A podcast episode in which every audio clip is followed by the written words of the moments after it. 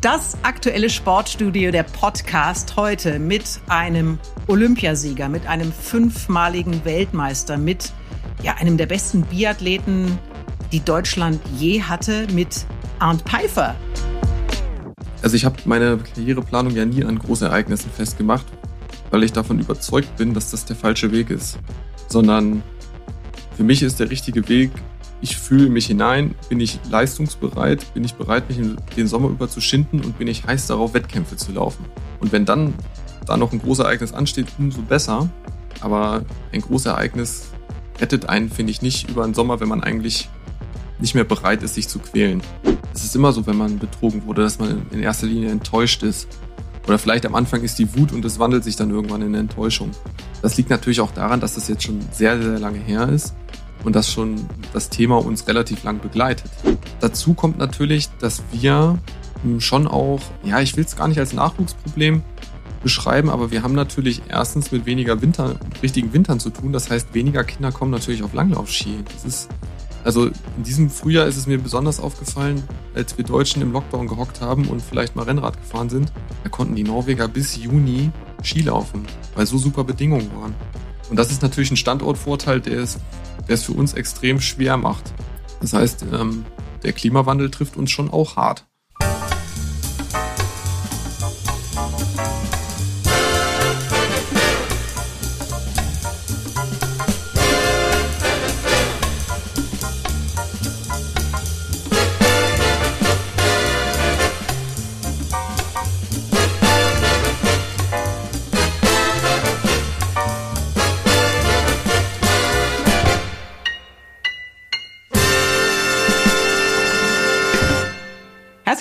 Arndt. Hallo, ja, danke für die Einladung. Na, heute schon Rentnersport gemacht? Ähm, ja, deswegen äh, hat mir die Zeit ganz gut gepasst. Äh, ich habe vorher schon ähm, ja, gut geschwitzt auf der Rolle heute. Also ja, ich muss, ich muss dazu sagen, also Rentnersport ist jetzt nichts, was mir eingefallen wäre. Der Begriff kam von Arndt selber. Ähm, was heißt Rolle machen? Achso, ja, ähm, ich habe mein Rennrad im Keller ähm, sozusagen in so einem Rollentrainer eingespannt und da kann man sozusagen wetterunabhängig mal ja, ein gutes Stündchen auf sich hin draufsetzen, ein bisschen schwitzen und nebenbei ein bisschen MoMA gucken. Also ist ja mal so ganz, ganz guter Start in den Tag. Mhm. Stündchen. Ja, also jetzt gerade Stündchen. Ich mache danach immer noch ein bisschen ähm, Krafttraining.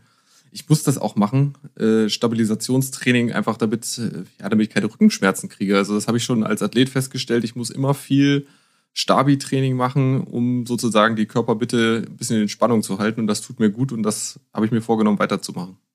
Sagt einer, der in seinem WhatsApp-Profil stehen hat, mit Joggen gewinnst du mehr Lebenszeit, aber die verbringst du dann mit Joggen. ja, ja, ich äh, habe als Profilbilder immer mal Karten, die ich so bekomme zum Geburtstag, meistens aus der Familie. Jetzt habe ich es auch geändert. Ähm, jetzt steht da, heute mache ich mal nichts Aha. und dann warte ich erstmal ab.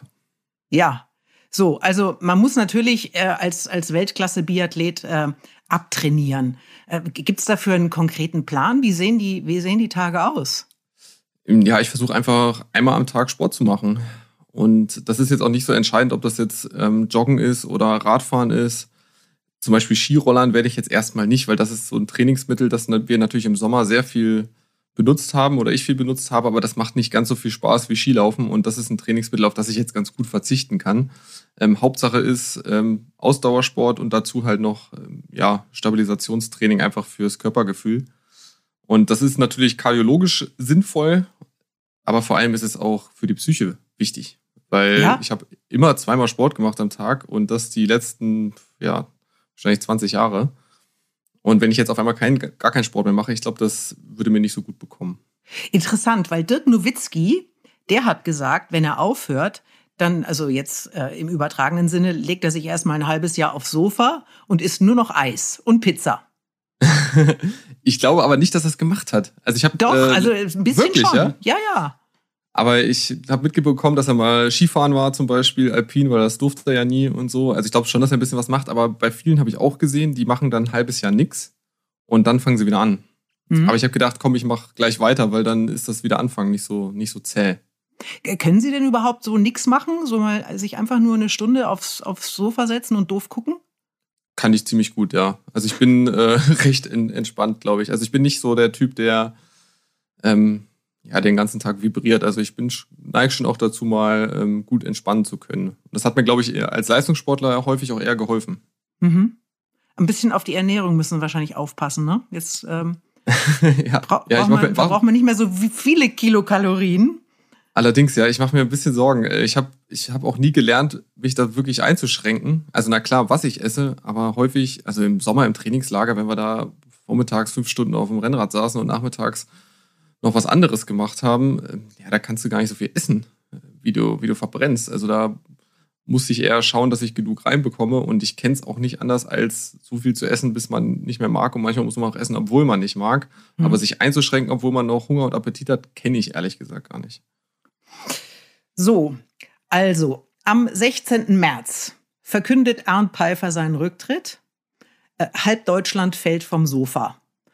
Äh, vielleicht kommen wir dieser, dieser Entscheidungsfindung nochmal auf den Grund gehen. War das, ein, war das ein Prozess oder war es dieser Moment, in dem klar war, ich höre auf?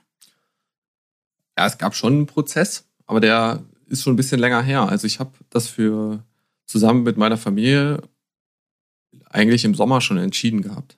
Letzten Sommer. Mhm. Also so im Juli, August war das dann für mich klar, okay, nach dieser Saison höre ich dann auf.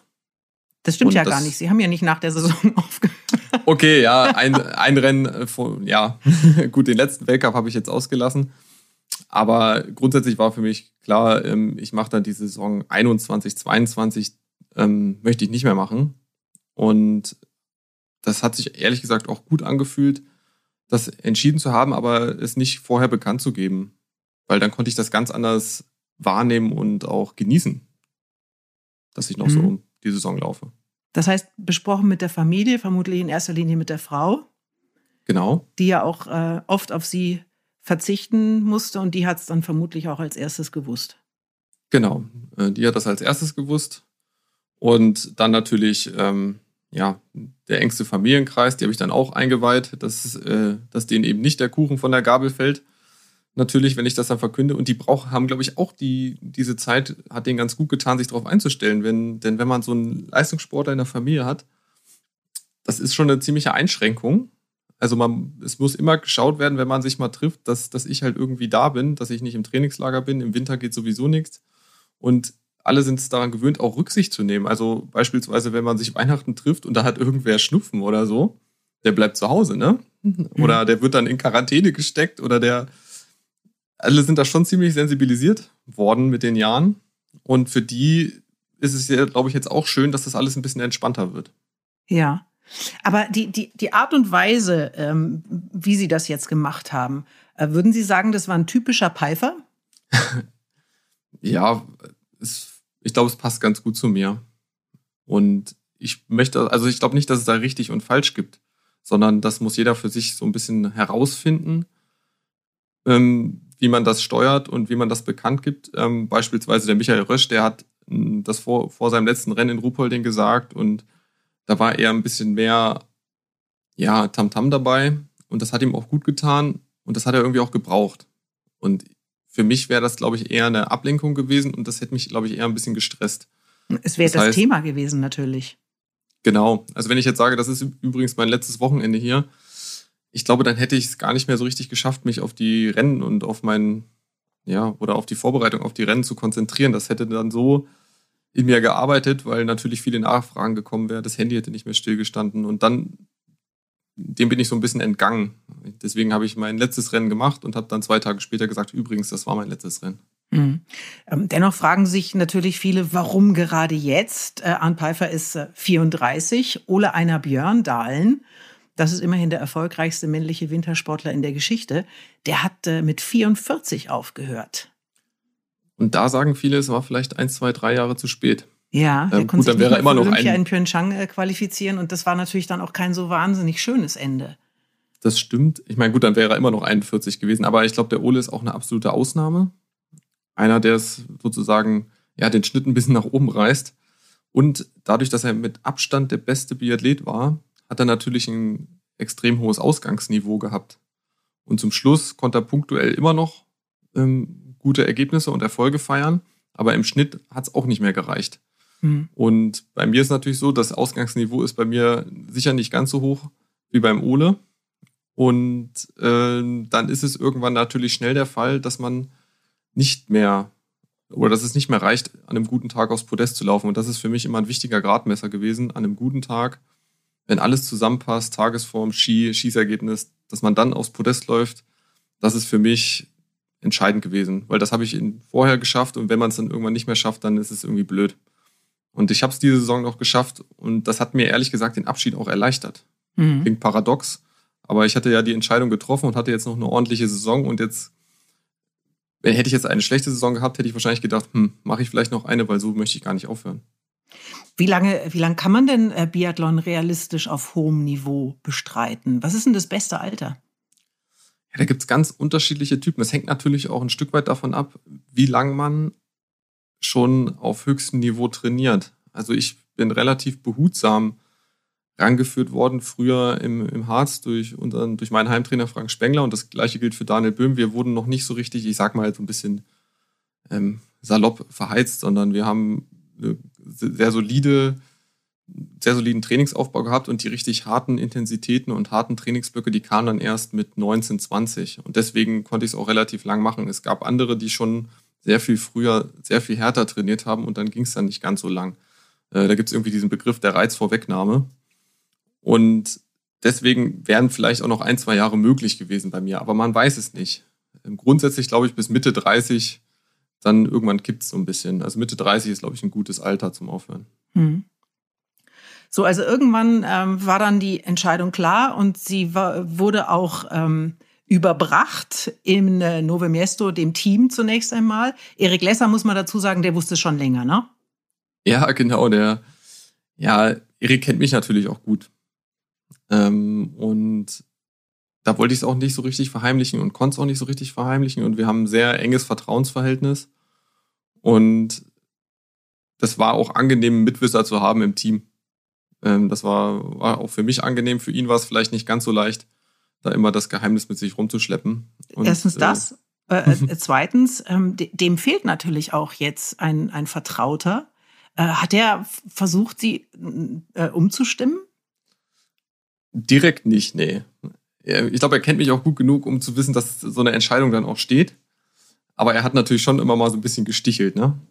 ähm, und gesagt, ach Mensch, ey, nächstes Jahr bist du ja nicht mehr dabei und wie wär's denn und komm und aber das war eher eher lustig auf jeden Fall. Und man kann natürlich auch, ich habe natürlich auch Witzchen gemacht. Äh, zum Beispiel, wenn wir allein auf dem Zimmer waren und es ging, ging, geht ja bei uns zum Beispiel um Flurverbot bei den Skiwachsen und Bleiverbot für die Munition. Das heißt, es wird vieles ähm, komplizierter in den, in den nächsten Jahren und habe ich immer gesagt, oh, das kann mir ja egal sein. Viel Spaß, Erik, mit einem ungeflurten Ski, der überhaupt nicht mehr schnell ist und ähm, ja, da haben wir uns, glaube ich, so ein bisschen gegenseitig aufgezogen. Ja.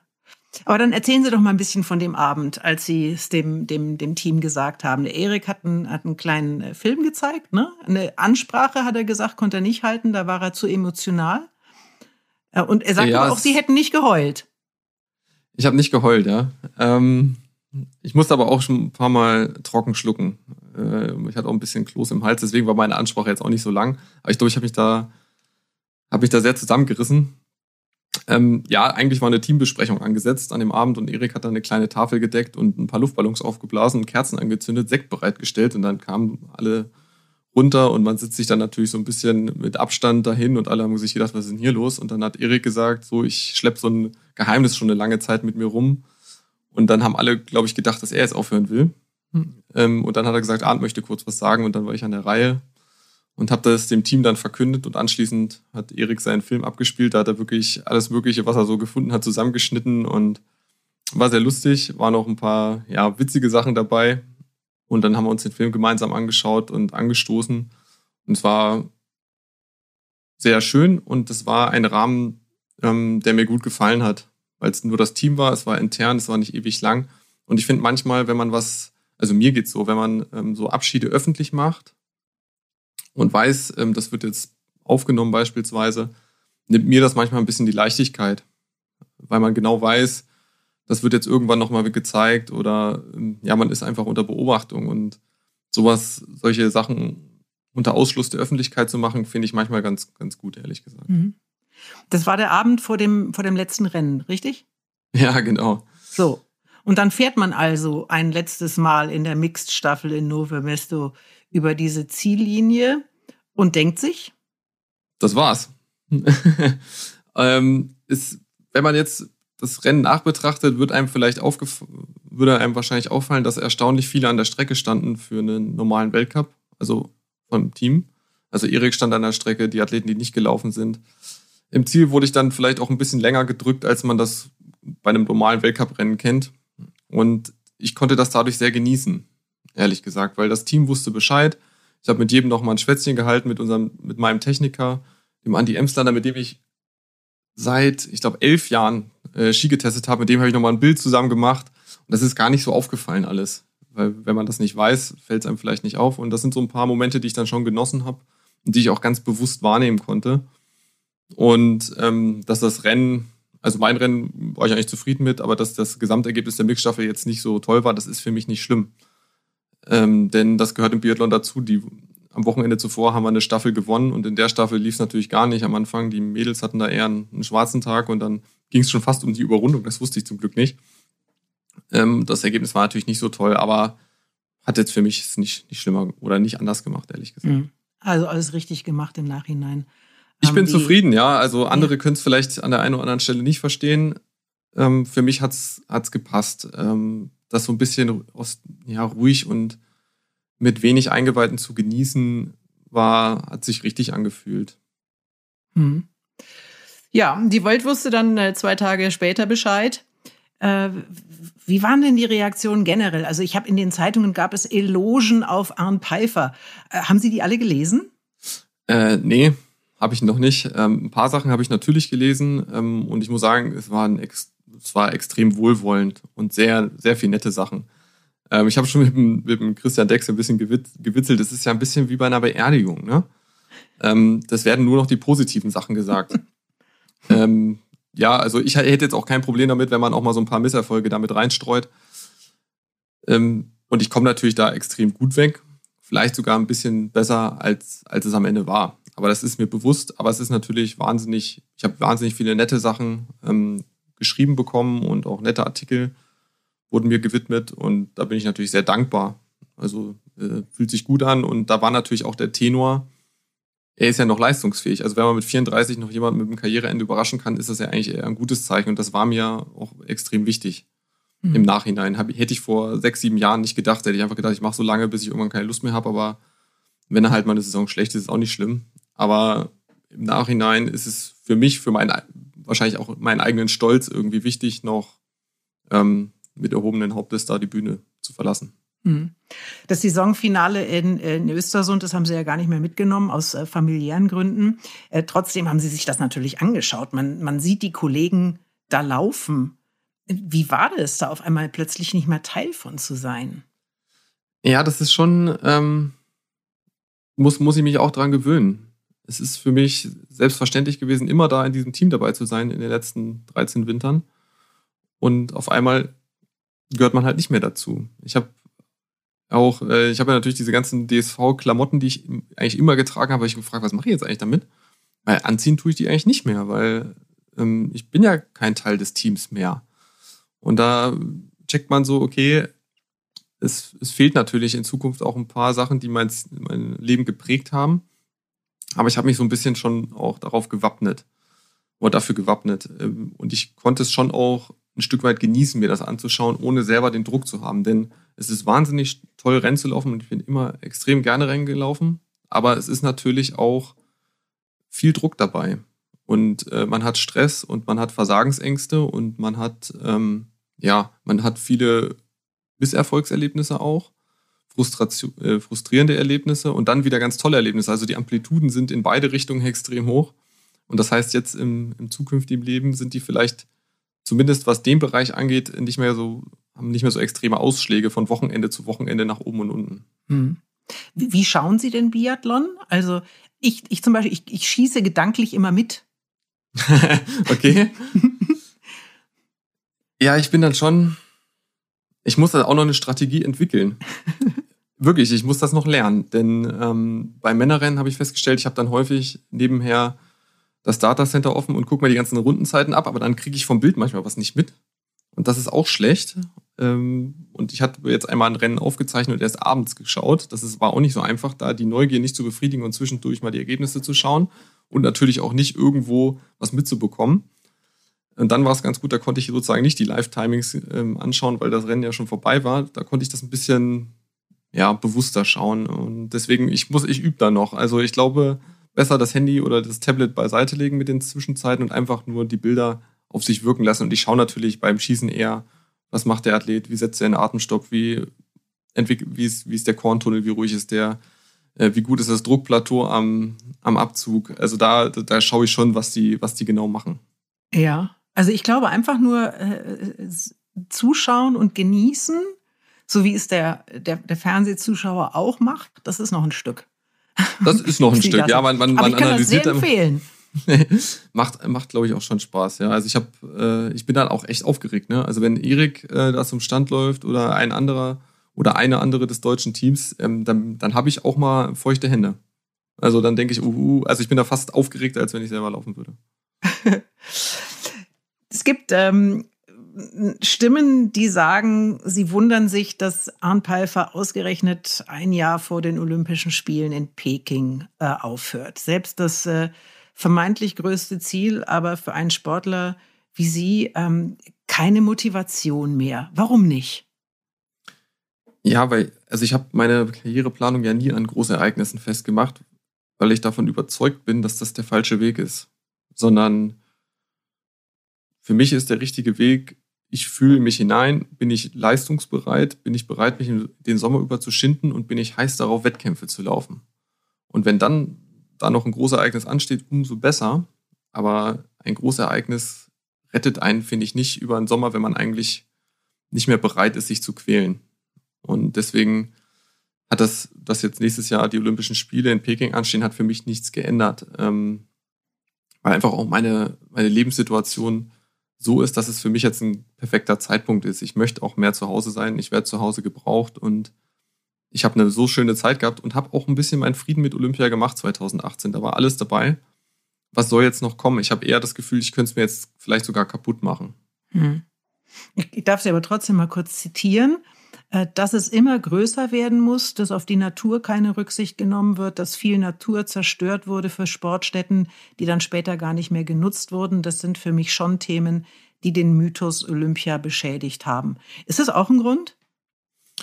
Ähm, Nee, also wenn ich jetzt sagen, also angenommen, ich hätte eine andere Lebenssituation, wäre drei Jahre jünger, dann wäre ich jetzt trotzdem wahrscheinlich nach Peking gefahren. Also es ist auch schwer, ich finde das, ich sehe das sehr kritisch. Ich sehe natürlich auch die Situation ähm, der Uiguren sehr kritisch und habe das auch verfolgt und das ist schon was, was mich beschäftigt. Aber es ist natürlich schwierig als Athlet zu sagen, ja, aus Protest fahre ich jetzt deswegen nicht dorthin. Ähm, da man ja nicht so viele Gelegenheiten hat, sich mit den Besten der Welt zu messen. Und wenn man gerade gut drauf ist, will man das halt machen. Und wenn das jetzt in China ist, dann ist das halt in China. Mhm. Ähm, also da das so zu verkaufen, als wäre das jetzt der Grund, dass ich aufhöre, wäre natürlich äh, verdreht irgendwo. Das, aber ich sehe es natürlich trotzdem kritisch. Also beispielsweise in Pyeongchang, der Alpinhang für die Abfahrt, ähm, da wurde ja ein Wald abgeholzt, der stand da, ich weiß nicht wie viel, 100 Jahre. Also der war, es war ja sozusagen ein unberührter Wald. Sowas gibt es ja auch nicht mehr so oft. Und die Abfahrt, die kann ja im Prinzip auch nicht mehr genutzt werden, weil die so steil und schwer ist, dass da die Touristen eher nicht runterfahren. Also die wurde halt für die Rennen dort, wurde da die Piste durch den Wald gelegt und naja, jetzt ist sie eigentlich ungenutzt und das ist natürlich schade. Auch das Biathlon-Stadion und ähm, das Langlaufstadion, das sind ja ganz schön große Bauten gewesen. Die sind jetzt letztlich ungenutzt und das sehe ich schon kritisch. Also da, glaube ich, ist man so ein bisschen auf dem falschen Weg. Hm. Das, das war in Sochi ja auch so. Da hat man ja diese Riesenschneise in, in, die, in die Berge geschlagen, um äh, diese Bahn einfach, die den, den, den Berg mit dem äh, Olympiazentrum in, äh, am, am Meer unten verbunden hat, ähm, damit man diese Bahn da bauen kann. Ja, Wahnsinn. Also da hat natürlich Geld keine Rolle gespielt, aber auch da war ja auch kein Nachhaltigkeitskonzept da. Also klar, man, die Bahn wird vielleicht noch genutzt und oben dieses olympische Dorf, in dem ich war, dieses Endurance-Dorf, da machen bestimmt mal ein paar Skitouristen Urlaub, aber das ist natürlich, ja, eigentlich eine, nur, eine klein, nur ein kleiner Teil wird dann noch genutzt und das ist, finde ich, sehr schade. Ja, das ist, das ist das eine Thema. Äh, Magdalena Neuner hat mal gesagt, bei Olympia ist man eine Marionette und sie wünscht sich Olympische Spiele, bei denen die Belange der Sportler auch mehr im Mittelpunkt stehen. Und die äh, Laura Dahlmeier, der hat sich ja ähnlich geäußert. Wie war das bei Ihnen? Ja, ich habe auch, hab auch ein paar Mal schon gesagt, dass ich ein ganz ambivalentes Verhältnis zu Olympia habe, weil ich in, in Vancouver das erste Mal dabei sein durfte und natürlich unheimlich große Erwartungen hatte. Das war natürlich auch mein Fehler.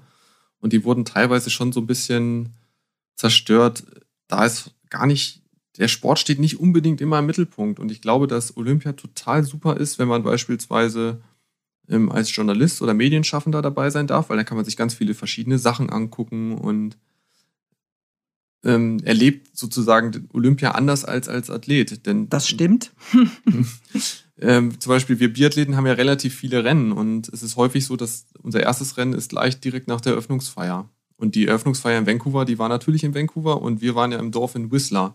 Und da fährt man zwei Stunden, also zwei Stunden hin, Eröffnungsfeier, zwei Stunden zurück. Natürlich hat keiner, der in den Sprintrennen am Start war, die Eröffnungsfeier erlebt. Mhm. Also man wird da, ist ja logisch, ähm, das ist viel zu viel Aufwand und man will sich aufs Rennen konzentrieren. Das heißt, die Eröffnungsfeier ist ja auch irgendwo klar, dass die am Abend vor, vor dem ersten Rennen stattfindet. Aber es interessiert ja auch keiner, dass, es interessiert irgendwie keinen, dass viele Athleten gar nicht daran teilnehmen können. ist eigentlich auch schade. Also ich habe eine Eröffnungsfeier erlebt und das war die in Pyeongchang und das lag daran, dass wir Männer äh, zwei Tage nach der Eröffnungsfeier erst dran waren. Das war halt Zufall. Und deswegen habe ich zumindest in meinem Leben eine Eröffnungsfeier erlebt. Und ähm, auf die anderen hatte ich gar keine Chance. Und so ist es bei vielen anderen Dingen auch. Unsere Rennen sind äh, immer am Anfang der Spiele, also komplett, komplett verteilt gewesen über den Zeitraum der Olympischen Spiele. Und natürlich ist man damit beschäftigt, Rennen nachzubereiten die nächsten vorzubereiten, hat keine Chance, irgendwo durch die Gegend zu fahren und sich Dinge anzugucken. Da gibt es natürlich andere Sportarten. Da habe ich immer die Rodler ein bisschen beneidet. Die haben dann am Anfang ihre, ihre Rennen gehabt, gleich an den ersten Tagen. Dann haben sie ihre Medaille gewonnen und dann haben die zwei Wochen, die Saison war bei denen dann eh immer vorbei, sind die dadurch äh, überall hingereist, haben sich alle Sportarten, alles angeguckt, das Land angeguckt, äh, gefeiert ohne Ende. Und wir sind jeden Tag zum Training gegangen. Ähm, deswegen liegt das vielleicht auch daran, äh, dass es als Biathlet schon nicht so einfach war, so viel davon aufzusaugen von den Spielen. Ja, ich wollte gerade fragen, wo wäre denn da überhaupt die Lösung? Da gibt es ja eigentlich gar keine. Sie sind halt einfach eine, eine äh, erfolgreiche Sportart mit vielen äh, verschiedenen Disziplinen und das, das dauert halt auch. Absolut, aber es ist natürlich auch eine Frage, ob man jetzt noch mehr Disziplinen macht mhm. oder hinzufügt. Also das versucht ja jede Sportart. Da gibt es den Teamwettbewerb im Rodeln, bei uns gibt es die Mixstaffel, jetzt kommt die Single-Mix vielleicht noch. Also irgendwann muss man sagen, na, vielleicht ist dann doch weniger mehr. Also, dass man dann irgendwann im Biathlon acht Disziplinen bei Olympischen Spielen hat, ist ja die Frage, ob das, ob das sinnvoll ist. Und natürlich, ja, ich sage auch immer, die Olympischen Spiele sind nicht unbedingt für die Athleten konstruiert, so wie sie ausgestaltet sind. Also wir Athleten haben halt den Job, da Leistung zu bringen. Aber so dieser Part ähm, Völkerverständigung und man kann andere Athleten aus anderen Nationen kennenlernen, was ja eigentlich total toll ist ähm, und was ja auch der Grundgedanke der Spiele ist, das ist an, in vielen Bereichen gar nicht mehr möglich, weil, weil die Zeit fehlt. Und das Einzige, wo habe ich die anderen Athleten gesehen? Ja, beim, sozusagen in der im Essenszelt, wo, wo wirklich alle zusammenkommen. Und da sieht man mal ein paar Athleten und freut sich auch, die zu sehen. Aber es sind ja jetzt auch mittlerweile immer verschiedene Dörfer. Also man hat zwei oder drei olympische Dörfer. Und man, in, in, die anderen Dörfer kommt man gar nicht hin, weil die häufig so weit weg sind. Also da hat, sieht man schon mal einen Großteil der anderen Athleten gar nicht. Weil es alles so groß geworden ist. Das ist natürlich schwierig. Hm. Kann man das nochmal, kann man das nochmal zurückdrehen, das Rad? Oh, schwierig. Dann äh, keiner, keine Sportart, die jetzt bei Olympia dabei ist, möchte natürlich wieder nicht olympisch sein. Ich, das kann ich natürlich auch verstehen. Ne? Als, als Sportart möchte man eine olympische Sportart sein und da dabei sein. Ähm, man könnte vielleicht die Rennen irgendwo wieder ein bisschen reduzieren und die Eröffnungsfeier so legen, dass alle dran teilnehmen können. Dann macht man mhm. die halt zwei Tage vom ersten Rennen. Ich weiß nicht, ob das jetzt so schlimm wäre. Das wären ja schon mal ganz kleine Verbesserungen, die nicht unbedingt wehtun. Auf jeden Fall sind sie Olympiasieger. Was bedeutet Ihnen das? Was heißt das? Also ich freue mich. Das war einfach so ein Rennen, wo ich mir selber was bewiesen habe. Denn ähm, in Vancouver war ich extrem, ja, da war ich auch noch jung, ne? da war ich 22 und habe den letzten Sprint davor gewonnen. Und Sprint war immer so mein Ding und da wollte ich es einfach krachen lassen. Und das Rennen, das muss man, ist ja heute auch schon wieder vergessen sozusagen. Es war so ein Neuschneerennen. Also es war am Anfang so ein bisschen überfrorener Schnee und dann hat es in Abstartgruppe 2 wirklich so ganz dicke nasse Flocken geschneit. Und deswegen, die, die Leute aus der Startgruppe 1 haben am Ende dann auch die Medaillen unter sich ausgemacht und die von hinten hatten eigentlich keine Chance mehr. Und das, ich stand im Startbereich und da hat es diese dicken Flocken geschneit und ich wusste, okay, heute heute wird's schwierig. heute wird das nix. Hm. Das war irgendwie ein bisschen bitter. Und ähm, ja, in Sochi war ich 27, da habe ich gedacht, ich bin jetzt in der Blüte meines Ausdauerdaseins und kann hier richtig was krachen lassen und habe es dann einfach nicht gepackt und habe drei Fehler geschossen. Und dann war ich irgendwie so, hab schon auch frustriert. Es ist halt nur alle vier Jahre und der Sprint ist das Rennen, das ich immer gewinnen wollte.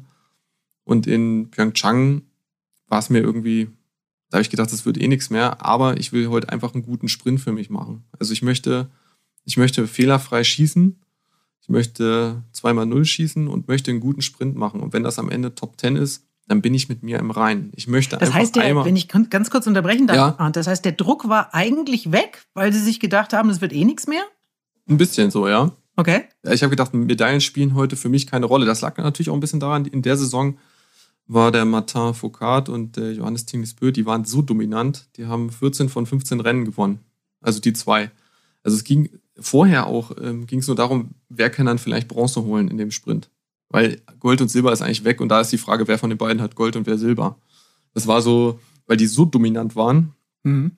Und deswegen für mich haben Medaillen an dem Tag überhaupt keine Rolle gespielt und ich habe gesagt, ich möchte einfach einen guten Sprint für mich machen. Fehlerfrei schießen, mir das Rennen gut einteilen und dann kann ich hinterher mit einem Lächeln einschlafen. Das war so mein Ziel und ähm, da habe ich festgestellt, das ist im Nachhinein die beste Herangehensweise, sich einfach nur mit seiner Leistung zu beschäftigen, das Bestmögliche zu zeigen. Und an dem Tag hat es dann tatsächlich für Gold gereicht. Und deswegen hat mich das so ein bisschen erlöst irgendwie von den Frustrationserlebnissen bei den beiden Spielen zuvor. Aber es war ja an diesem Tag eine vogelwilde Geschichte, denn es ist ja erstmal alles schief gegangen. Ja, an das diesem stimmt. 11. Februar 2018. Ja. Ja, das ist ja, in Korea läuft das ein bisschen anders mit unseren Waffen. Normalerweise haben wir die im Hotel dabei. Und es ist üblich, dass man immer mit der Waffe vorher noch so Trockentraining macht, die in die Hand nimmt, Halteübungen macht. Ist für einen Biathleten, ja, Standardprogramm. Und dort war es so, die waren am Stadion verschlossen in, einem, in einer Waffenkammer und dann, ja, haben wir es zum Ritual gemacht. Und das haben viele so gemacht, dass man morgens zum Stadion joggt. Dann ist man auch schon ein bisschen aktiviert und dort nimmt man dann die Waffe in die Hand und dann joggt man wieder zurück. Naja, und dann bin ich mit Erik dahin gejoggt und stehe dort und dann habe ich meinen Schlüssel für mein, für mein Schließfach vergessen. Und dann habe ich gesagt, na super. Also da ist ja schon mal so ein bisschen der Tagesablauf, den man sich so überlegt hat vor so einem wichtigen Rennen, schon mal so ein bisschen in die Hose gegangen.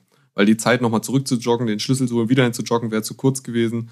Naja, gut, bin ich halt wieder zurückgelaufen und habe gesagt, dann gehe ich vorm Rennen ein bisschen früher raus und mache dann noch ein paar Trockenanschläge. Und dabei ist mir dann der Schlagbolzen gebrochen. Also es ist ein, das Teil, das sozusagen auf die Patrone trifft und den Schuss auslöst. Das bricht ab und zu mal, im Schnitt würde ich mal sagen, einmal im Jahr. Ist natürlich genau an dem Tag passiert. Ja, und dann hatte ich natürlich so ein bisschen Stress, ähm, Skitest zu schaffen, den Schlagbolzen zu wechseln vom Rennen. Und dann bin ich auf so einer Treppe noch ausgerutscht, habe mir den Ellenbogen wirklich extrem doll an, an, so einer, an so einem Eisengeländer angeschlagen, der tat dann auch noch weh. Da habe ich gedacht, also heute geht aber irgendwie alles schief. Und das hat mich, glaube ich, auch ein bisschen entspannt. Also wir haben dann den Schlagbolzen gewechselt. Ich hatte gar nicht groß Zeit, über das Rennen nachzudenken, weil ich einfach gucken musste, dass ich meine Abläufe da in den Griff kriege bis zum Start. Und es hat mich entspannt. Ähm, ich habe gedacht, naja, jetzt mache ich halt das Beste draus. Aber Erwartungen waren sehr niedrig und das ist manchmal besser. Und am Ende wurde es Gold, ja. Es gibt ja möglicherweise Arndt, noch eine zweite Goldmedaille. Olympiagold mit der Staffel 2014 in Sochi. Da waren sie, ich erzähle die Geschichte noch mal ganz kurz, äh, hinter Russland auf Platz zwei ins Ziel gekommen. Der Russe Ustjugov wurde später des Dopings überführt. Er ist aber gegen ein Urteil des Internationalen Sportgerichtshofs Kass in Revision gegangen. Und das Verfahren, das läuft immer noch. Was, was hört man denn da aktuell? Hört man überhaupt was? Nee, man hört gar nichts und man hört auch immer nur in relativ großen Abständen was, weil natürlich, naja, Prozesse, die brauchen halt wahnsinnig viel Zeit und ich weiß nur, dass gegen die Entscheidung des Kass ähm, hat der Ostjugov beziehungsweise die Anwälte, ich weiß gar nicht, ist es jetzt Revision?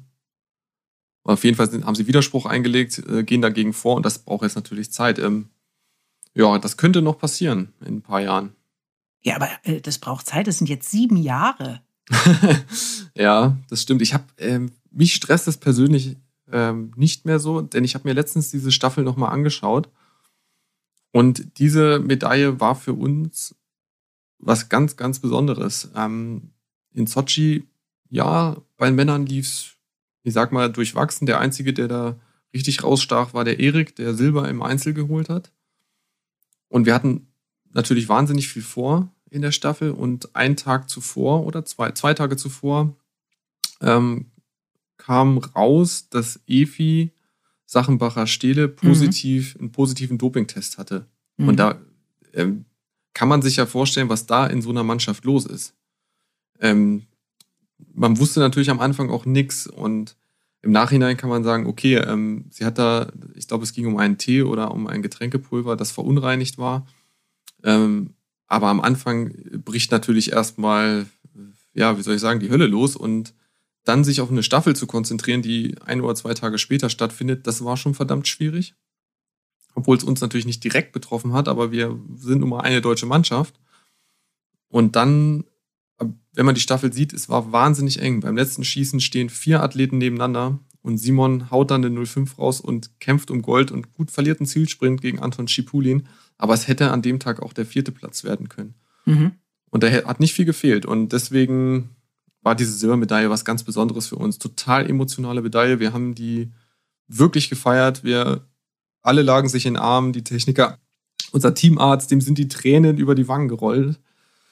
Ähm, das war so ein besonderer Moment, obwohl es kein Gold war. Also es gibt, gibt Medaillen, da ist man vielleicht mal unzufrieden mit einer Silbermedaille, weil man irgendwo was Blödes gemacht hat. Und es gibt eben solche Medaillen, die, die obwohl sie nicht Gold sind, einfach äh, wahnsinnig viel wert sind. Und das ist so eine Medaille für uns und deswegen können wir jetzt, aktuell sind wir in einer Situation, da können wir nur gewinnen, weil wir sind total glücklich mit dieser Medaille und wenn es natürlich so ist, dass einer von denen betrogen hat, steht uns natürlich die goldene zu. Wobei ich da schon auch wieder ambivalente Ver äh, ja, Gefühle habe, denn es gibt ja drei andere in der russischen Staffel, die offensichtlich oder offenbar sauber waren. Für die ist es natürlich extrem hart, die abzugeben und dann gar keine mehr zu haben. Ja, aber das ähm, fänden Sie das, äh, da muss ich jetzt mal nachfragen. Es hat einer gedopt, drei nicht. Ja, da ist die Sache natürlich klar. Die müssen die abgeben. Das ist ganz klar. Aber ja. trotzdem bin ich da. Ich verstehe Sie. Das, äh, das, ich äh, entwickle trotzdem natürlich Empathie den anderen drei gegenüber. Das spricht ja auch nur für Sie. Ähm, dennoch, also äh, dieses, dieses äh, zunächst mal das Verfahren wird irgendwann vorbei sein. Falls es zu ihren Gunsten entschieden wird, dann äh, gibt es schon einen klaren Plan. Dann wollen sie sich mit Erik Lesser, Daniel Böhm und Simon Schemp zu einer eigenen kleinen Siegerehrung treffen im Garten am Grill. Steht der Plan noch? Ja. Ich tippe mal, dass, also wie ich Erik kenne, wird er das organisieren. Dann werden wir ein kleines Podest zusammenzimmern. Dann stellen wir uns da zu vier drauf und äh, dann äh, werden wir die Nationalhymne singen und dann haben wir das gebührend gefeiert. Also ich glaube, es gibt eigentlich, ich glaube, das wäre ein, ein schöner Grillabend. Auf jeden Fall. Das, ist, das klingt sehr zauberhaft. Auf der anderen Seite muss ich sagen, ähm, man hätte ihnen einen Moment gestohlen. Äh, der Moment mm. nämlich, dass mm. die äh, Siegerehrung bei den Olympischen Spielen stattfindet und sie oben stehen und ihre Nationalhymne hören. Ähm, wäre eine Siegerehrung in Peking schön? Ja, also ist natürlich jetzt, ähm, Sie meinen, die nachzuholen ja. in Peking. Ja, ist natürlich schwierig dass dieser, dass dieser Moment einfach nicht stattgefunden hat. Das, weil das ist für, ich könnte mir vorstellen, für einen Sportler, wenn wir die, wenn wir in die Gesichter schauen, diese Emotionen, das ist der, der, das ist der, der, der Moment des reinen, des puren Glücks und den gab es ja nicht. Ja, der Moment ist vorbei. Ich glaube, das kann man auch nicht mehr, das kann man nicht mehr ausbügeln. Man kann sich natürlich Mühe geben. Trotzdem ist es natürlich nie zu spät für Gerechtigkeit. Äh, wenn einem Unrecht widerfahren ist, zu 100 Prozent kann man das ja nie wieder ausbügeln. Das ist ja in allen Bereichen so. Ähm, aber man kann natürlich versuchen, ja, noch eine würdevolle Übergabe der anderen Medaille zu gestalten. Das könnte ich mir vorstellen, dass sich da das IOC vielleicht nochmal was überlegt, wenn das so weit kommt. Ähm, ich muss aber nochmal sagen, die Siegerehrung, wir waren so, wir waren ja trotzdem im Glück dort. Und es war irgendwie auch ähm, ja, das ist immer vielleicht für Außenstehende schwer nachzuvollziehen. Einerseits waren wir total glücklich über diese Silbermedaille. Wir standen ja auch bei der Siegerehrung dort im Stadion und das ganze Stadion hat die russische Hymne gesungen. Und das ist nicht was, was irgendwie verstörend war, das war irgendwie trotzdem berührend, weil na gut, die russische Hymne ist natürlich auch sehr, ich weiß nicht, wie ich es beschreiben soll, eine sehr leidenschaftliche, vielleicht mhm. auch ein bisschen pathetische Hymne. Mhm. Ähm, und das war irgendwie auch ein besonderer Moment dadurch. Also es war zwar so oder so eine ganz besondere Staffel und ein besonderer Moment, dass wir, wenn, dass wir ja vermutlich am, am Ende betrogen wurde, wussten wir zu dem Zeitpunkt nicht. Das macht es natürlich im Nachhinein schon, sieht man natürlich das auch ein bisschen anders. Ja, aber es ja, ist aber nicht so, dass wir keinen schönen Moment da hatten. Ja, das, das schon, aber sie, ist, also sie klingen jetzt auch sehr, sehr, sehr zufrieden und ähm, beurteilen das relativ nüchtern. Sind sie nicht auch total sauer? Das habe ich so ein bisschen abgelegt, ehrlich gesagt. Ähm, natürlich bin ich enttäuscht. Es, ähm, es ist immer so, wenn man betrogen wurde, dass man in erster Linie enttäuscht ist. Oder vielleicht am Anfang ist die Wut und es wandelt sich dann irgendwann in Enttäuschung. Das liegt natürlich auch daran, dass das jetzt schon sehr, sehr lange her ist und dass schon das Thema uns relativ lang begleitet. Mhm. Ähm, es war ja auch ein bisschen komisch, dass der ähm, Ustjugov dann nach den Olympischen Spielen direkt aufgehört hat. Und es gab schon ewig Gerüchte. Es gab Gerüchte, da war irgendwas. Und ähm, naja, ich bin jetzt niemand, der unbedingt immer Gerüchten gleich vollen Glauben schenkt. Und dann irgendwann konkretisierte sich das. Und dann haben wir natürlich uns schon aufgeregt, aber das ist so mittlerweile so ein bisschen, ja, einfach so der Enttäuschung gewichen. Ähm, dass äh, das russische Team da häufiger betrogen hat, damit bin ich ja schon im Weltcup groß geworden, sozusagen. In meinem ersten Rennen waren wir in der Staffel auf dem dritten Platz und das wurde dann ein halbes Jahr später zum zweiten Platz, da die russische Mannschaft ähm, disqualifiziert wurde. Und ähnlich war es mit meinem ersten Einzelergebnis, da war ich Achter und wurde es im nachträglich dann Siebter.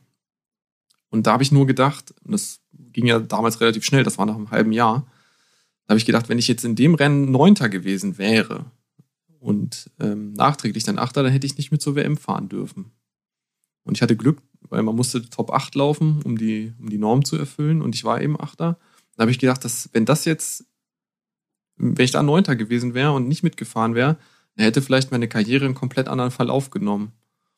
Und dann wird einem bewusst, was es bedeutet, ähm, betrogen zu werden. Und mhm. das wäre dann richtig bitter gewesen. So ähm, bin ich natürlich in einer Position, wo ich das Gefühl habe, dass meine Karriere jetzt keine komplett andere Richtung eingeschlagen hat dadurch. Aber es gibt vielleicht welche, wo es das genau dieser eine Athlet, der betrogen hat, vielleicht die Karriere in eine andere Richtung gelenkt hat. Und das wäre natürlich extrem bitter. Also dieses ähm, Thema Doping, ein, ein anstrengendes, aber äh, so, so wichtiges ja auch, hört ja auch nicht auf. Aktuell äh, ist der lettische Biathlet äh, Rastogujew suspendiert. Der hat im letzten Jahr dreimal gegen die Meldepflicht verstoßen. Ja, so, den kenne ich ja, den mag ich ja ganz sehr gern ja, das ist ja egal. Das mag ja ein zauberhafter Mensch sein. Aber wie, wie, weil Sie gerade eben auch von Gerüchten gesprochen haben, die sich natürlich irgendwann äh, in diesem Biathlon-Zirkus äh, breit machen. Wie, wie, bewerten wir das jetzt? Ähm, beim Andres Rostogujevs. Mhm, ja. ja, gut, ich habe ihn ja gefragt, wie das war. Und da ist natürlich auch ein laufendes Verfahren, aber ich habe ihn gefragt, was war denn da los? Ähm, und da hat er gesagt, naja, also er hat drei Misstests und ja. ich, wer, wer ihn kennt, der ist auch ein Chaot. Ne? Also man muss ja wirklich konsequent sich jeden Tag abmelden und man macht da Fehler. Ich habe da auch schon Fehler gemacht. Ich hatte auch schon mal einen Misstest, weil ich einfach. Also ganz kurz vorab noch, für alle, die nicht so in dem Thema drin sind, die Athleten müssen ihren Aufenthaltsort angeben, um jederzeit für Dopingkontrollen zur Verfügung zu stehen. Genau, und das ist im Prinzip ein Online-Kalender und den muss man natürlich gewissenhaft führen. Mit Adressen und wo man über wo man nächtigt. Und da gibt es auch noch eine Testreservierungszeit für RTP-Athleten. Das ist, ähm, glaube ich, Registered, Registered Test Pool oder so. Also es ist die höchste Kategorie. Und ja, es ist natürlich manchmal so, dass man Planänderungen hat im Leben. Man ist beim Trainingslager, man äh, ist krank, fährt einen Tag früher nach Hause. Ah, Mist, dann muss ich mich natürlich abmelden. Und das klappt natürlich meistens und es, irgendwann macht man mal Fehler. Und das kann natürlich auch passieren. Also angenommen, ich bin zu Hause, habe ich natürlich meine Adresse zu Hause. Und wenn ich Radfahren gehe, vier Stunden, muss ich das natürlich angeben. Weil wenn jetzt genau in den vier Stunden der Kontrolleur kommt, der wartet natürlich eine gewisse Zeit. Vielleicht versucht er mich auch anzurufen, aber der wartet sicher keine vier Stunden und dann ist er wieder weg, Misstest, weil ich war ja nicht da und habe die Adresse angegeben. Also es ist nicht nur, man gibt äh, ein, wo man nächtigt, das reicht nicht, sondern man muss schon auch angeben, wenn man aus Trainingsgründen auf dem Rad sitzt oder wenn man, weiß ich nicht, nach Ruhpolding fährt oder in Oberhof im Stadion trainiert, dass man dort ist. Also das ist schon extrem lästig. Ähm, und der Andres ist halt ein Chaot und ich kann mir vorstellen, dass er da Mist gemacht hat. Aber ich habe ihn gefragt und er hat gesagt, er war zum Beispiel im Trainingslager ähm, auf, am Stilfter Joch. Da gibt es eine, eine Loipe oben am Pass und da hat er im, im Hotel geschlafen und in dem Hotel ist er, glaube ich, seit sieben Jahren. Der ist oft da, macht da Höhentraining und er hat die Adresse angegeben, wie immer. Und da wurde er schon oft kontrolliert und jetzt hat sich da die Agentur gewechselt, die die Kontrollen durchführt. Und da hat halt der Kontrolleur gesagt, die Adresse ist mir ungenau, nicht genau genug und hat es gar nicht probiert. Also der hat gesagt, das, das finde ich nicht und ist umgekehrt Misstest. Ja, das ist natürlich schon bitter, ne? Wenn du seit sieben Jahre lang die Adresse angibst, das klappt immer und der neue Kontrolleur sagt, ja, die Adresse finde ich nicht genau genug, habe ich nicht gefunden, jetzt kriegst du einen Misstest. Hm. Mhm. Also da muss man schon auch sagen, ähm, ich glaube schon, dass er Fehler gemacht hat, weil er einfach ein Chaot ist. Aber da glaube ich ihm schon auch. Äh, und deswegen ist das jetzt ein laufendes Verfahren. Er ist erstmal suspendiert und wenn man wegen, äh, wegen nicht an, oder wenn man nicht angetroffen wird bei, bei Kontrollen und dadurch gesperrt wird, weil man dreimal in einem bestimmten Zeitraum nicht angetroffen wurde, dann ist es in erster Linie bitter, weil man einfach seine Hausaufgaben nicht gemacht hat. Ähm, hm. Da gehe ich jetzt erstmal nicht von einem Dopingvergehen aus, sondern da wird man bestraft für Schusseligkeit in erster Linie. Glauben Sie denn, dass ähm, alle Biathletinnen und Biathleten in dem großen internationalen Zirkus, dass alle sauber sind? Nee, glaube ich nicht. Aber ich glaube, ähm, dass ein Großteil oder dass der die überwiegende Mehrheit sauber ist. Das, das, das glaube ich wirklich. Erstens, weil ich sehe, wie die schuften und trainieren. Zweitens, wie ich gesehen habe, wie wir schuften und trainieren und aber auch mit dieser Schufterei durchaus auch mal Top-Laufzeiten gebracht haben. Sonst wäre das ja nicht möglich gewesen. Aber es wäre natürlich naiv zu glauben, dass keiner was probiert. Es gibt immer Leute, die sich denken, hm, bestimmt machen die anderen was, weil die sind ja besser, dann mache ich mal irgendwas. Also solche Kandidaten hat man immer. Und deswegen ist das im, Dauer, im Ausdauersport natürlich immer ein Thema. Und ehrlich gesagt ist es natürlich verdächtig, wenn man in einer Ausdauersportart fünf Jahre lang nichts hört, weil ja alle sauber sind. Das glaube ich nicht. Also das heißt, das Thema wird einen immer begleiten irgendwo. Und für mich ist das eigentlich auch eher ein Zeichen, dass das Kontrollsystem funktioniert, wenn regelmäßig mal irgendwas auffliegt. Einer erwischt wird, ja, aber warum, warum passiert das so selten? Warum kommen so viele damit durch? Ja, ich das weiß ja nicht, wer damit durchkommt, wie viele. Das ist natürlich alles Mutmaß, Mutmaßungen, ne? Ähm, ich kann ja auch immer nur von mir ausgehen. Ich weiß, wie oft ich kontrolliert werde. Ich habe ja neben mir interessanterweise gerade meinen mein Ordner liegen mit diesen ganzen Durchschlägen von den Dopingkontrollen. Das ist so ein Leitsordner, der ist komplett voll. Und ähm, ich hätte einen zweiten gebraucht, aber mittlerweile kriegt man das häufig als PDF und da habe ich es auf dem Rechner. Also ähm, ich muss mich seit 2009 bin ich in diesem RTP oder als RTP gelistet, muss ich mich immer abmelden und ich habe wahnsinnig viele Kontrollen über mich ergehen lassen. Und das ist auch okay, das gehört dazu. Ähm, aber wie oft standen bei mir die Kontrolleure morgens um sechs, abends um neun, ähm, zu allen möglichen Tageszeiten bei mir zu Hause, ähm, dann drei Kanülen Blut für, was weiß ich, EPO-Analyse, Blutpass, dann noch Urintest, ähm, zu Ostern, zu Weihnachten, ähm, bei meinen Eltern zu Hause, als ich da noch gewohnt habe, bei mir jetzt zu Hause. Ähm, ja, ich, ich war, als ich meine jetzt mit meiner jetzigen Frau das erste Mal essen war, ähm, kam da einer im Restaurant vorbei. Super, super Date, ne? Mhm. ähm, wurde ich mal entführt. Also ich habe da schon auch viele Tests hinter mir und wir wurden sehr gewissenhaft kontrolliert. Und früher war es so, da wurde ich hauptsächlich von der NADA, also der Deutschen Nationalen Anti-Doping-Agentur, kontrolliert. Und mittlerweile werde ich hauptsächlich von unserem Weltverband kontrolliert, von der IBU. Also die, also kommt ja ein Kontrolleur und mhm. der steht ja immer, wer, von wem ist er beauftragt worden. Das steht ja immer oben gleich. Und das gibt eigentlich drei Varianten, entweder von der WADA, von der Weltantidopingagentur, von der NADA, der Deutschen Nationalen Antidopingagentur oder von unserem Weltverband der IBU. Und bei mir ist mittlerweile 90 Prozent IBU. Und das liegt daran, weil ich jetzt meistens Top 10 Gesamtweltcup war, auch ein bisschen was gewonnen habe, bin ich natürlich einer, der häufig kontrolliert wird. Und das macht mich eher zuversichtlich weil es jetzt nicht mehr so sehr davon abhängt, in welchem Land, aus welchem Land man kommt und wie die nationale Anti-Doping-Agentur ausgestattet ist, sondern dass sich die IBU oder dass die IBU da richtig Geld in die Hand nimmt und selber kontrolliert alle, die gut sind. Ja. Und da ist natürlich auch ein Kulturwandel in der IBU passiert in den letzten paar Jahren, muss man Mhm. sagen. Sa- Sagen Sie uns mal eine Hausnummer. Wie oft standen die im letzten Jahr vor der Tür? Oh, ich müsste na- nachschauen. Also, Ungefähr. ich sag mal, im letzten Jahr 15 Mal. 15 Mal. Ja. Also, und das ist auch, mal ist mal sechs Wochen keiner da und manchmal, ich hatte auch schon drei Tests in einer Woche. Und das Ja, ist ja ja, auch gut, das es ist ist ja- nicht vorhersehbar. Aber das ist Nee. ungefähr so. Ja. Ja gut, aber das ist ja auch Sinn der Sache, dass das überraschend passiert. Genau, das ist in der Sache. Dazu, also es sind natürlich äh, sozusagen ähm, Trainingskontrollen, also außerhalb der Wettkämpfe und bei Wettkämpfen selber. Ja. Also häufig nach einem guten Rennen, aber auch häufig, ich wurde zum Beispiel in Novo Mesto am ersten Wochenende, das ist auch ungewöhnlich, da war ich vorm Rennen, musste ich ins Stadion fahren, Blut und Urin abgeben. Ist, war Mhm. echt nervig, weil da ist so ein bisschen der Tagesablauf zerschossen, ne? Wie man sich den so vorstellt vorm Rennen. Ähm, hat auch relativ lang gedauert, also das kommt auch vor, di- direkt vorm Rennen und nach dem Rennen auch, was auch lästig ist, weil man zwei Stunden sich nicht angestrengt haben darf vor der Blutentnahme. Das heißt, wenn man ins Ziel kommt, muss man erst noch mindestens zwei Stunden im Stadion rumhängen. Ist auch lästig. Aber gut, das gehört dazu. Ja, aber ich entnehme diesen Worten und Ausführungen, dass das definitiv etwas ist, was Sie nicht vermissen werden. ja, ich bin seit gestern oder vorgestern ähm, aus dem Testpool entlassen. Ich muss das nicht mehr machen. Und das ist, ist schon angenehm. Also es war lästig. Es, ich, wie gesagt, ich mache, hatte es, ist mir klar, dass das dazugehört, dass es wichtig ist, aber natürlich ist es lästig.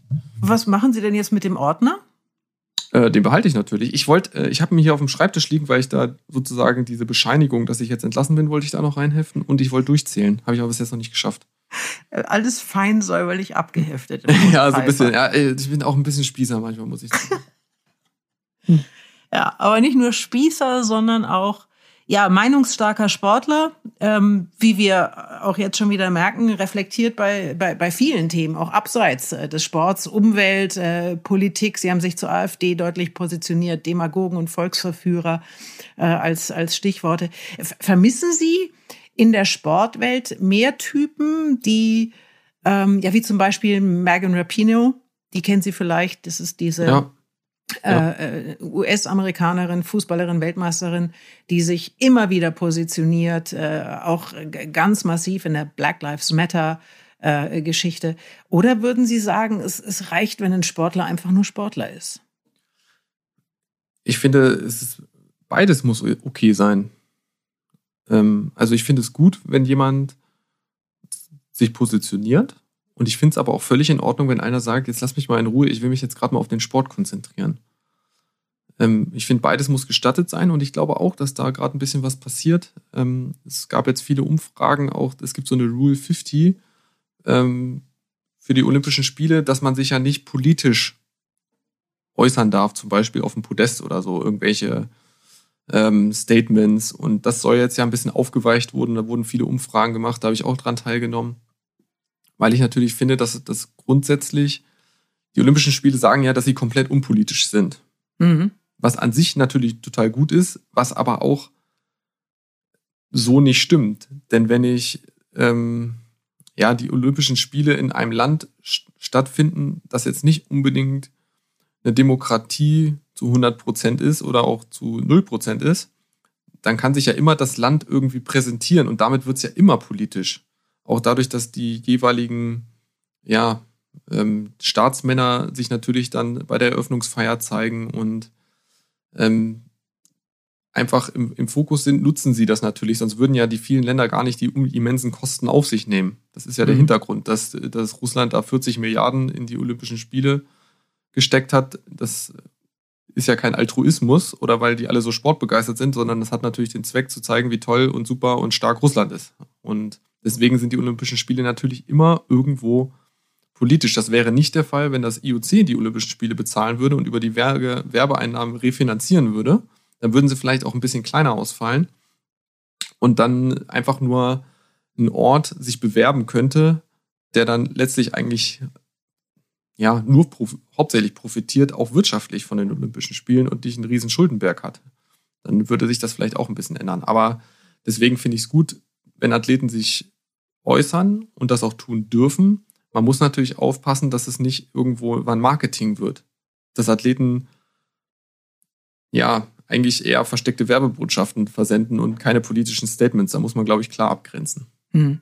Im Augenblick natürlich äh, äh sehr diskutiert die äh, Fußball-WM im nächsten Jahr in Katar. Ähm, Norwegen denkt darüber nach, äh, eventuell sein, sein Team da gar nicht hinzuschicken. Ähm, das, äh, das wird vermutlich noch ein, ein, ein sehr, sehr großes Thema werden. Ähm, haben Sie dazu eine Meinung? Ja, grundsätzlich finde ich es erstmal cool, dass die Norweger in vielen Bereichen da sehr rigoros sind. Ähm, das ist mir jetzt schon öfter aufgefallen und das bewundere ich. Was mich wundert, dass es jetzt erst so richtig aufkommt. Weil natürlich, naja, mit der WM-Qualifikation natürlich, ne? Genau. Das, das aber dass, dass sozusagen ähm, Arbeiter ausgebeutet sind und auch viele Arbeiter verstorben sind, das ist ja jetzt auch schon länger bekannt. Also das und jetzt wird das eher, kommt, rückt das eher wieder so ein bisschen in den Fokus. Und da bin ich natürlich auch so ein bisschen hin und her gerissen. Als, als Spieler will ich natürlich bei einer WM teilnehmen. Und wenn jetzt die WM stattfindet und ich bin nicht dabei aus solchen Gründen, ist das natürlich schade, wenn ich vielleicht in meiner Laufbahn nur die Chance hatte, habe, an einer WM teilzunehmen. Das ist natürlich, dann zahlen die natürlich einen verdammt hohen Preis dafür. Einen höheren Preis sicherlich als Funktionäre, die dann halt zur nächsten WM hinfahren. Mhm. Das muss einem klar sein. Ähm, aber es ist natürlich verdammt verwoben. Ähm, Katar ist ja durchaus auch äh, Sponsor von hiesigen Vereinen. Und da ist wahrscheinlich die Unabhängigkeit auch nicht mehr ganz so da. Ja, ja, das ist ein fließender Übergang. Äh, kommen wir mal zurück zum Biathlon, Arndt Pfeiffer. Äh, ich habe mir die spannende Frage überlegt. Was ist denn das größte Missverständnis im Zusammenhang mit Biathlon? Ah, dass man den Puls runterbringen muss vom Schießen. muss man nicht? Nee. Also wenn ich jetzt mit Ruhepuls da schießen will, dann müsste ich ungefähr vier Minuten da am Schießstandeingang warten. ähm, na klar, schieße ich nicht mit Maximalpuls. Und ich nehme auch ein bisschen raus. Das hat aber eher den Grund, dass ich ein bisschen Sauerstoff in meinen Körper auch kriege und nicht schnaufe beim Schießen wie ein Wahnsinniger. Aber der Puls ist natürlich trotzdem hoch. Also man muss lernen, mit 160 Puls zu schießen oder 150. Mhm. Wenn er zu tief wird, wird der Puls auch eher hart oder die Schläge hart, dann wird es erst recht schwierig. Also mit einem hohen Puls kann man schießen und muss man auch schießen können und das kann man lernen. Also den Puls komplett runterbringen, äh, das ist immer so die, das größte Missverständnis, glaube ich, das im Biathlon herrscht. Ich hätte gedacht, da kommt jetzt sowas wie, ähm, das größte Missverständnis ist, dass die Biathleten tatsächlich immer nur am Wochenende ihre Rennen machen und ansonsten ein fröhliches Leben haben äh, und zu Hause um. Ja, es ist ja tatsächlich so. Man, man sieht die äh, Biathleten in Aktion, aber der Rest, der da dranhängt, dieses durchstrukturierte Leben, ähm, das, äh, das vermittelt sich ja gar nicht. Wie, wie sieht denn so eine Woche aus als Biathlet? Ja, also grundsätzlich fangen wir natürlich Ende April, Anfang Mai an, das Jahr mit Training zu gestalten und dann natürlich auch viel, viel Zeit äh, da reinzustecken. Und das ist natürlich mittlerweile besser geworden. Also früher wurde ich immer gefragt, so im November, und hast du schon wieder angefangen zu trainieren? Mhm. Das war immer so eine Frage, wo ich ein bisschen mit den Augen gerollt habe. Das ist aber, glaube ich, auch durch Social Media besser ge geworden, weil viele Athleten natürlich auch zeigen, hier bin ich auf dem Skiroller, da bin ich auf dem Rennrad, ähm, da bin ich gerade im Höhentraining. Und da sieht man schon auch, was, was die das ganze Jahr übertreiben. Ansonsten ist eine Woche ähm, ja auch durchgetaktet. Ne? Also ähm, Montag bis Samstag. Also wenn man sozusagen ähm, nicht an irgendwelche Termine gebunden ist durch Rennen, dann ist es bei uns im Prinzip eine klassische Arbeitswoche, Montag allerdings bis Samstag. Und dann äh, stehen zwei Trainingseinheiten auf dem Programm. In Oberhof haben wir häufig dann in der Regel oder im Frühjahr immer um acht angefangen. Erst geschossen, dann montags ein Krafttraining, nachmittags eine Ausdauereinheit. Und man ist dann schon, ja, fünf, sechs Stunden beschäftigt am Tag. Und wenn man auch mal eine längere Rennradrunde fährt und am Nachmittag noch ein Schuhprogramm macht, dann sind es halt auch mal sechs, sieben Stunden. Und da geht schon viel Zeit bei drauf. Natürlich ja, aber das ist ja, das ist ja im Prinzip die, die, die Zeit der Vorbereitung. Im, äh, ich, ich meinte jetzt eigentlich wirklich ganz konkret ähm, den, den Weltcup, ähm, wo ja äh, es auch irre viel Zeit beim, allein beim Reisen zum Beispiel drauf geht. ja, das wurde ja dieses Jahr ein bisschen besser, dadurch, dass wir immer zwei Weltcups an einem Ort hatten. Aber ansonsten war immer ein Weltcup, äh, drei, drei Rennen am Wochenende, am Sonntag zusammenpacken, Montag Reisetag dann läuft, wenn man dann am nächsten Ort ist, dann joggt man noch eine Runde. Und ab Dienstag ist dann wieder Trainingszeit. Da ist man ja mal so an so Trainingszeiten gebunden an den Weltcuporten und die sind manchmal ja auch zu blöden Zeiten, also Mittagszeit oder sehr spät abends. Und wenn es passt, macht man dann natürlich noch eher, eher, was Lockeres, eine Runde Joggen, man macht eine Aktivierung, ein bisschen Koordinationstraining und dann ist halt eine Einheit auf Ski mit Schießen. Dienstag, Mittwoch und dann ist Donnerstag wieder Rennen. Und dann am Freitag ist man natürlich wieder auf Ski, äh, macht vielleicht eher eine ruhigere Einheit und dann Samstag, Sonntag wieder Rennen, Montag wieder Reisetag. Also man ist eigentlich jeden Tag ähm, beschäftigt und man muss natürlich auch vor so einem Rennen ähm, Intensitäten machen. Also da, da tut es im Training auch weh. Also wenn man dann am, am Donnerstag ein Rennen hat, dann muss man natürlich spätestens am Mittwoch wieder intensiv auch an den Stand ranlaufen, sich daran gewöhnen und man muss ja harte Abschnitte machen, vielleicht auch schon am, am Dienstag, um sich auf das Rennen vorzubereiten. Also es ist nicht so, dass man nur kompensiert und ganz locker trainiert, sondern da muss es trotz der vielen Rennen dazwischen auch nochmal knallen im Training. Ja, und das also strengt das natürlich klingt, an. Klingt äh, nach, äh, nach, nach Programm rund um die Uhr. Was natürlich am Ende auch, ich meine, es ist toll, was sie, was sie, was sie dann können und die Begeisterung, die sie auch ähm, durch ihren Sport den Zuschauern vermitteln. Aber äh, vielleicht gibt es auch die ein oder andere Entbehrung in dieser Zeit. Was würden Sie denn sagen? Was war das, was Sie in der, in der sportlichen, also in der aktiven sportlichen Zeit am meisten vermisst haben? Ja, ich glaube die Flexibilität.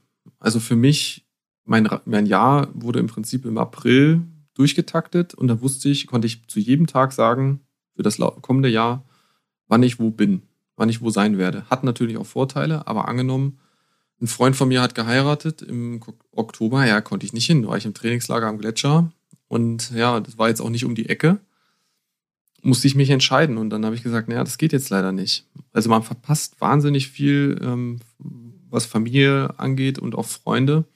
Ich habe nie irgendwo mal ein spontanes Wochenende gehabt, dass man sagt, komm, ich, wir fahren jetzt mal übers Wochenende irgendwo hin oder so. Das kenne ich mhm. gar nicht. Mhm. Denn man, wenn man von Montag bis Samstag trainiert, ist man auch breit. Also dann brauche ich auch den Samstag, Sonntag, um mich zu erholen. Und wenn ich dann sage, ja komm, wir fahren mal übers Wochenende an Gardasee oder so, kann man natürlich mal machen.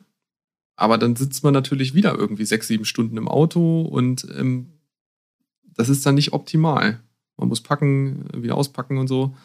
Das heißt, dann ist es letztlich besser, wenn man zu Hause auf dem Sofa liegt, sich erholt, gut isst, Dehnung und Gymnastik macht und dann geht es am Montag weiter. Also mhm. ähm, ja, das ist schon, ja, man ist schon sehr getaktet. Und wenn man natürlich mit seinem Körper arbeitet und der eigene Körper das Kapital ist, hat man natürlich nie so richtig Feierabend. Weil man genau weiß, äh, ja, in wenigen Tagen muss ich meinem Körper wieder einiges abverlangen. Mhm.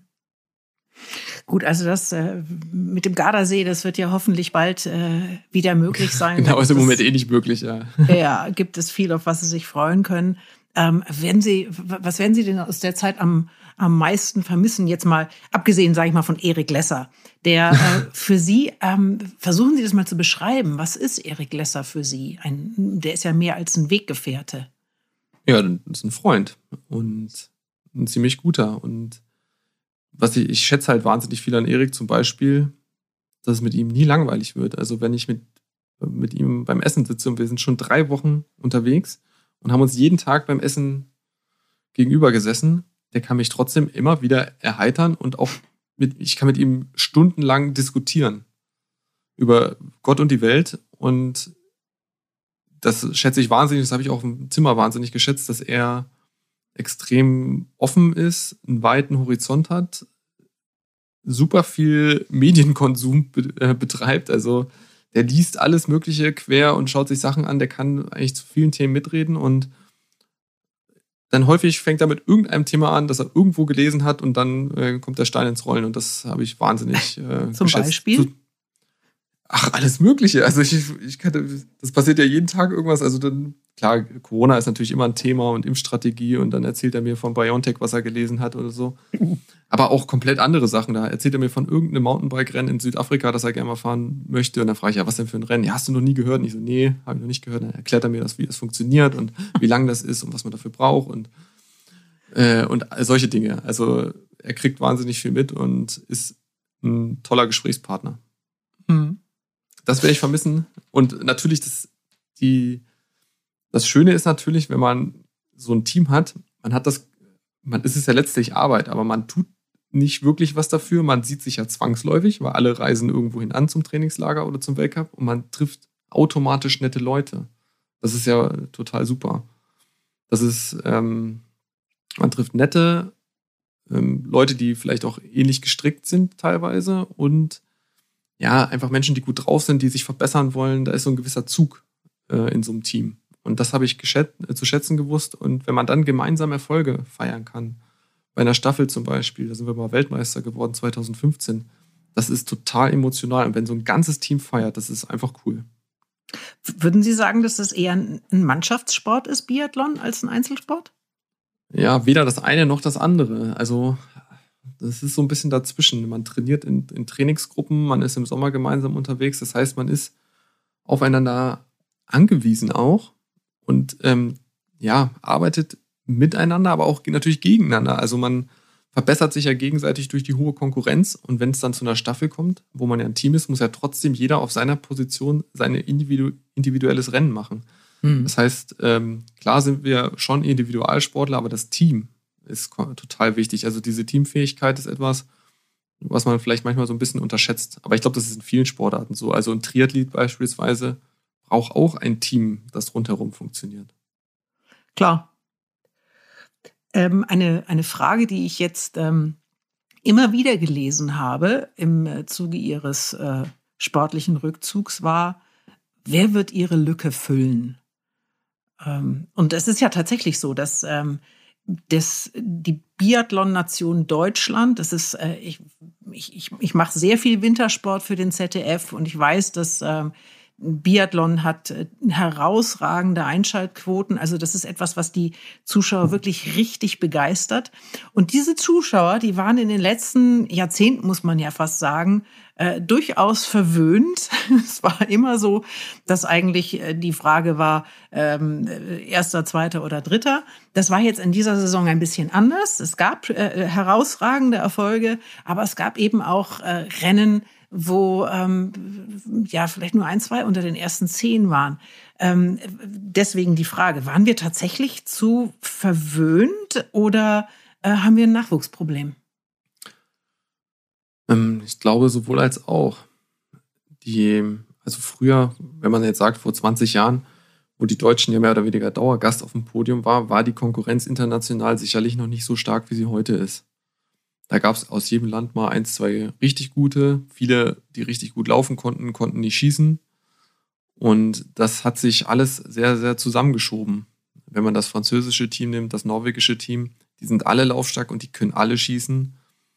Und es gibt auch ein paar Teams, die früher keine Rolle gespielt haben und jetzt richtig gut sind. Also die Konkurrenz ist stärker geworden. Ähm, da, davon bin ich überzeugt. Und das Feld ist auch zusammengerückt. Das kann man auch belegen anhand der prozentualen Rückstände in so einem Sprintergebnis zum Beispiel. Mhm. Dazu kommt natürlich, dass wir hm, schon auch, ja, ich will es gar nicht als Nachwuchsproblem beschreiben, aber wir haben natürlich erstens mit weniger Winter, richtigen Wintern zu tun. Das heißt, weniger Kinder kommen natürlich auf Langlaufski. Das ist also in diesem Frühjahr ist es mir besonders aufgefallen, äh, als, als wir Deutschen im Lockdown gehockt haben und vielleicht mal Rennrad gefahren sind, da konnten die Norweger bis Juni Ski laufen, weil so super Bedingungen waren. Das heißt, die konnten eine Saisonverlängerung machen, die sind vom letzten Weltcup nach Hause gefahren, dann haben die alle ihre Hütte da irgendwo in Norwegen, dann sind sie da mit der Familie, gehen morgens jeden, jeden Morgen zwei, drei Stunden langlaufen und nachmittags setzen sie sich in die Sonne und haben damit mehr für den Sport getan als wir und haben dabei noch ein Urlaubsgefühl gehabt. Und das ist natürlich ein Standortvorteil, der es, der es für uns extrem schwer macht. Das heißt, ähm, der Klimawandel trifft uns schon auch hart. Mhm. Und das heißt, ich glaube, das sind jetzt zwei Entwicklungen, die, ja, die zueinander laufen. Das eine ist, die Konkurrenz wird stärker und wir haben schwierigere Voraussetzungen. Aber ja, dem Abgesang auf, auf den deutschen Biathlonsport möchte ich auch nicht so ganz folgen, weil ich glaube, dass dass es auch immer Raum schafft für andere, sich zu entwickeln, wenn ein älterer Athlet aufhört. Und ähm, mein Platz ist jetzt dauerhaft frei und den kann vielleicht einer nutzen, der Weltcup läuft und der sich dann im Weltcup auch verbessert. Denn mit der besten Konkurrenz wird man auch am schnellsten besser. Habe ich selber festgestellt, weil ich relativ früh Weltcup laufen durfte. Und dann wird man, ja, automatisch verbessert man sich, weil man sich einfach mit den Besten der Welt ständig messen kann. Und ich hoffe, dass da ein, zwei, drei aus, aus unserem Team noch einen Schritt machen und dann sind die absolut konkurrenzfähig. Sie haben ja auch ein bisschen Nachwuchs schon zu Hause. Der ist noch ein bisschen klein, aber ja. ist das was, was Sie ähm, mit Ihrer Tochter machen werden? Langlaufen? Ja, unbedingt, weil ich wahnsinnig gern langlaufe. Also das ist wirklich, es gibt ja Sportarten, die kann man dann nicht mehr betreiben. Das ist, und das ist ja zum Glück, gut, das Schießen fällt weg, aber das Langlaufen werde ich hoffentlich bis ins hohe Alter machen können. Und ich habe auch fest, oder wir haben fest eingeplant, auch wenn es wieder geht, ähm, im Winter mal nach Norwegen zu fahren, eine Hütte zu nehmen, dort lang, lang zu laufen, weil das ist einfach meine Leidenschaft. Und mhm. da sind ja Loipen ohne Ende, da kann man 200 Kilometer Loipen, hat man da ringsrum und dann kann man einfach loslaufen. Und ich hoffe, dass ich das äh, dem Nachwuchs auch nahe bringen kann. Aber der steht für mich jetzt der Leistungsgedanke überhaupt nicht ähm, im Vordergrund, sondern ich glaube, wenn man als Kind eine Sportart lernt, und das ist, glaube ich, völlig egal, welche, ob das jetzt Tennis oder Schwimmen oder vielleicht Langlaufen oder Alpin ist, da hat man sein ganzes Leben was davon. Wenn man da so diese Grundtechnik, ähm, die man als Kind natürlich viel schneller lernt, drauf hat, ähm, kann man das immer später mal nutzen.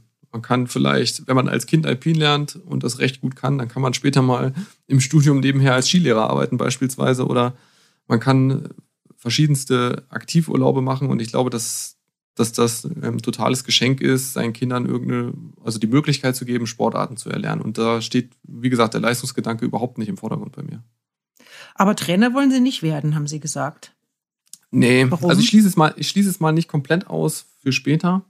Aber im Moment tut mir, glaube ich, Abstand gut. Denn Biathlon ist ja schon ähm, ein kleiner Bereich, wunderschöne Nische, aber eben eine Nische. Und wenn ich jetzt direkt in diese Nische auch gehen würde, bin ich natürlich auch in der Nische gefangen. Und deswegen möchte ich jetzt was anderes machen, um mir eine Basis zu schaffen, mit der ich vielleicht was komplett anderes machen kann und da die Möglichkeiten nicht verliere. Ja, die große Frage, wie es im Leben weitergeht, die stellen sich ja viele. Sie sind ähm, Polizeibeamter. Genau. Äh, kann es passieren, dass ich in Zukunft auf der A8 Richtung Salzburg fahre und auf einmal kommt eine Kelle und Arndt Pfeiffer sagt zu mir, fahren Sie bitte mal rechts ran, Frau Müller-Hohenstein? ähm, das nicht, weil ich Bundespolizist bin. bin. Ach so. das heißt, Gut. das wäre dann eher vielleicht, ähm, wenn Sie am Flughafen aus den USA einreisen und Ihren Reisepass vorzeigen müssen, dann wäre das eher der Job, den ich machen könnte oder am Bahnhof beispielsweise oder an der Grenze. Ähm, ob ich das machen möchte, das habe ich noch nicht entschieden. Ich könnte mir auch andere Dinge vorstellen. Aber es, es stehen halt einige Gespräche an. Ähm, aber mein erster Ansprechpartner ist natürlich mein jetziger Arbeitgeber, die Bundespolizei. Wie lange wollen Sie sich denn Zeit nehmen für diese, für, für diese äh, ja, Entscheidung? Es ist wahrscheinlich auch wieder ja ein Prozess, ne? Aber jetzt, genau. ich denke mal, man, man äh, schlägt einen äh, so, so großes Kapitel seines Lebens erst einmal zu. Äh, bevor man ein neues aufmacht, muss man ja erstmal Luft holen. Genau. Ähm, also das möchte ich jetzt bis zum Herbst, muss ich das entschieden haben. Aber es passt jetzt, gerade werde ich jetzt eh zu Hause gebraucht und das passt ganz gut. Ähm, aber dann möchte ich schon auch eine Entscheidung treffen. Es ist natürlich schwierig, das vor dem Karriereende schon komplett vorzubereiten, denn ich kann ja kein Praktikum machen, sechs Wochen oder so. Während bei einer aktiven Karriere, da fehlt einfach die Zeit. Und ich würde schon ähm, auch mir ein paar Dinge gern richtig angucken, bevor ich mhm. mich entscheide, nicht nur vom Papier entscheiden, sondern schon auch. Und das natürlich jetzt zu den, zu Pandemiezeit natürlich auch nicht ganz so einfach. Deswegen nehme ich mir ja auch, auch die Zeit und ich bekomme ja zum Glück auch relativ viel Freiraum, um abzutrainieren. Ähm, das äh, wird mir zugestanden von meinem Arbeitgeber und die Zeit möchte ich jetzt nutzen, dann zu entscheiden, wie es weitergeht. Mhm. Als gebürtiger Niedersachse, äh, bleiben Sie denn in Bayern? Ja, das hat, ähm, ich habe mich jetzt hier niedergelassen. Das hat natürlich familiäre Gründe und fühle mich auch wohl. Natürlich bin ich im Herzen, ja, ich bin im Harz aufgewachsen und das äh, ist natürlich schade. Ich habe immer gedacht, ich kehre dann zurück, aber ich glaube nicht, dass das passieren wird, aber es ist auch okay. Ähm, Ich, es ist ja nicht außer Welt. Es gibt Leute, die, die wohnen in den USA und sehen die Familie nur einmal im Jahr und ich kann einfach mal in den Norden fahren. Das ist auch okay. Jo. Ja, also ähm, das werden wir natürlich äh, gespannt verfolgen, wie es, wie das Leben von äh, Arndt Pfeiffer weitergeht. Ich kann auf jeden Fall sagen, es wird keine Social-Media-Karriere werden. Denn nee, eher nicht. Sie sind nicht bei Instagram. Äh, warum nicht? oh, ich habe mich irgendwie gesträubt, ehrlich gesagt. ähm, ich habe ich hab tatsächlich so ein, ähm, mit meiner Frau zusammen so ein anonymes Profil, wo, damit ich einfach was mitkriege, ne? Ähm, weil sonst ist man ja teilweise, lebt man hinterm Mond, aber ähm, ich habe, ja, man hat ja einen gewissen Zwang als Athlet mittlerweile, äh, Dinge zu posten, um im Gespräch zu bleiben, um Partner zu präsentieren. Also es ist ja letztlich eine Werbeplattform. Und diesen Stress, den wollte ich, ja, hatte ich keine Lust mehr auszusetzen. Also, oder mich auszusetzen, sondern ähm, ich bin da sozusagen noch so ein Dino von früher, als man noch Partnerschaften nach Flächen verteilte. Und mittlerweile geht es ja nur noch um Followerzahlen und ah, irgendwie, ah, das hat mich irgendwie gestresst. Und da hatte ich nicht so richtig Lust drauf. Ja, wir sind ja auch anderweitig äh, äh, gut unterwegs mit dem Biathlon Doppelzimmer. Ich möchte zum Schluss noch ein bisschen Werbung machen für den Podcast, den Sie gemeinsam mit Erik Lesser betreiben. Das ist wirklich, das kann man sich richtig gut anhören. Dankeschön. Ähm, ich, ich vermute mal, äh, der geht weiter. Genau, der geht weiter, weil Erik ja noch aktiv ist. Also es lebt natürlich so ein bisschen von, den, von der Innenansicht und deswegen muss Erik durchhalten. Weil wenn wir beide aufgehört hätten, dann wird es natürlich schwierig, da so die Interna zu besprechen. Stimmt. Also Erik muss durchhalten. kann, ich, kann ich sehr empfehlen.